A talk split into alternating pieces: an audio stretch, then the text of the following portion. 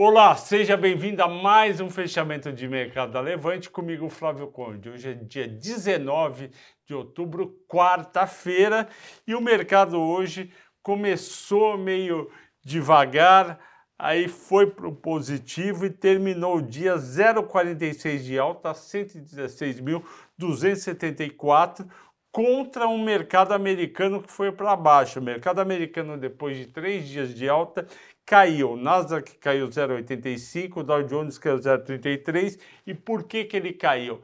Porque os, os juros dos títulos de 10 anos americanos, que o benchmark do mercado subiu bastante no dia e terminou o dia 4,13. Isso é muita coisa, porque no começo do pregão estava 4%. Já expliquei para vocês que toda vez que sobe a taxa de juros, sobe a taxa de desconto, cai o valor das empresas.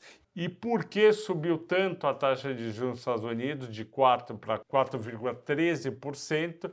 Ele subiu porque o americano voltou a ficar preocupado com a inflação. Saiu inflação hoje, tanto no Canadá como no Reino Unido, acima do esperado. Aí o americano falou: puxa, Reino Unido é parecido com a gente, o Canadá mais ainda, está aqui do lado, então quem sabe aqui a inflação não vem mais forte também. E o preço do petróleo parou de cair e está lá em torno de 92 dólares. Assim todo mundo todo mundo, entre aspas, correu para comprar título de 10 anos, ele subiu de 4% para 4,13%.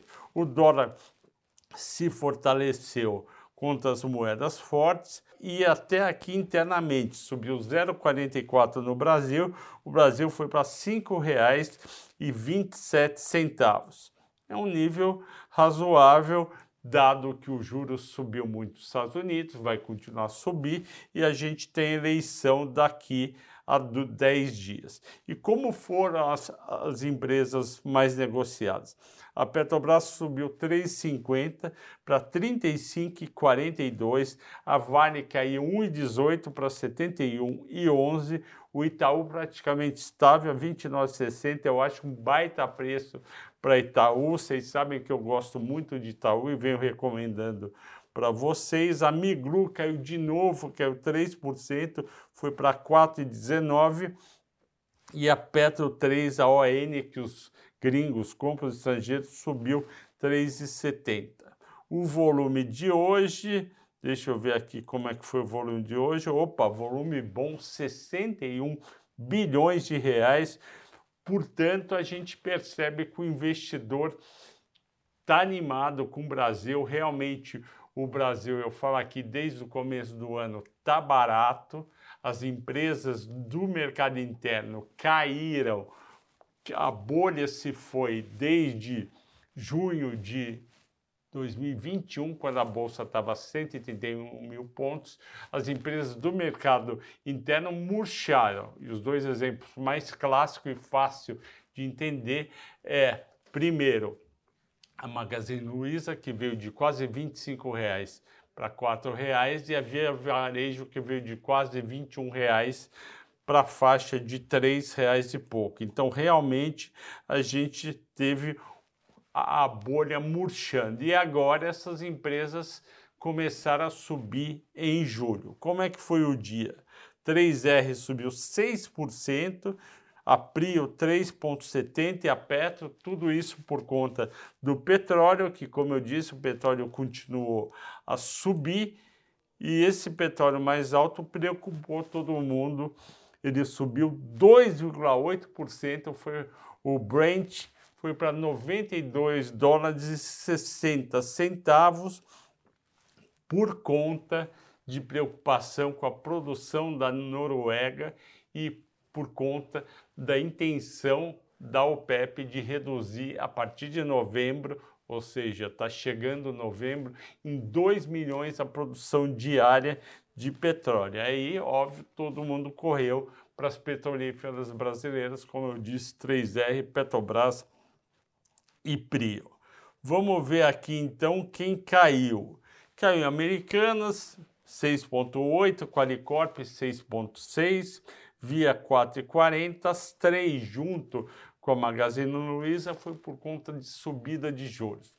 Vamos entender. Quando nos Estados Unidos o juro sobe como subiu forte hoje e o dólar sobe junto, aqui no Brasil, para manter a paridade dos juros, os juros aqui também subiu. Obviamente que não é o juro da Selic que está amarrado em 13,75, mas é o juro do mercado futuro. Esse juro do mercado futuro, quando ele sobe, as empresas de varejo caem, porque as empresas de varejo dependem muito do crediário, juros mais altos, crediário mais baixo, mais alto, cabe menos produto para ser vendido na prestação do comprador. Então caíram essas empresas, caiu também Qualicorp 6,60, eu não sei o motivo, e Dux caiu 5,60, e Dux está bem ligado à reeleição do Lula, não sei se tem um, alguma relação com isso, eu acho que não, até porque ele está liderando as pesquisas. E a Gol tinha que cair, caiu 3,20, porque petróleo aumentando, aumentou 3%, aumenta o custo do combustível do avião, que é chamado de querosene de avião. E qual foi a ação pedida por vocês? Foi a Petrobras. A Petrobras, vamos ver como estão tá os múltiplos dela para vocês.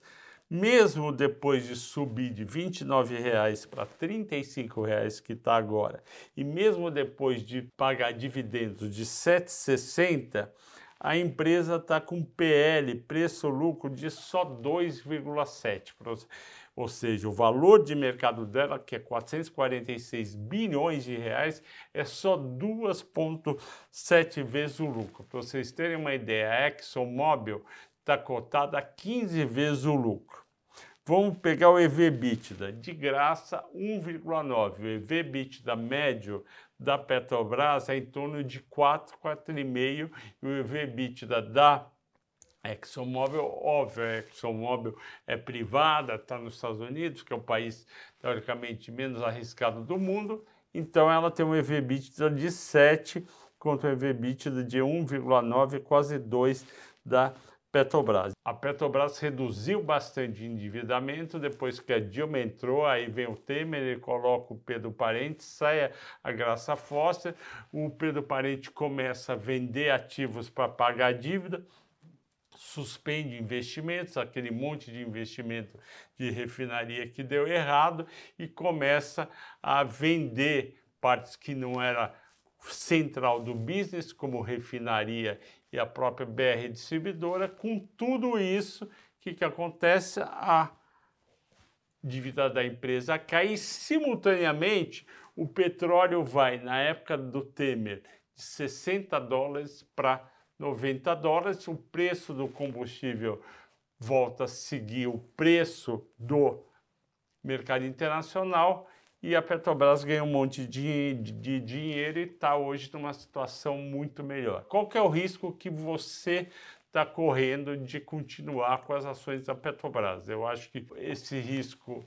é, vale a pena, que é o seguinte, se o Lula for eleito no, daqui a 10 dias, portanto, acho no dia 30 de outubro, se ele for eleito no primeiro dia de pregão no dia 1 de novembro, vai cair provavelmente Petrobras, porque ele já falou que vai aumentar investimentos, vai investir em refinarias, vai diminuir dividendos e vai abrasileirar o preço dos combustíveis, não vai seguir mais o mercado internacional em dólar, porque ele diz que o, toda a companhia funciona em reais, tem custo em real e e salário, gastos em reais. O custo não é só em real, tem uma parte em dólar que é a parte toda a parte de operação.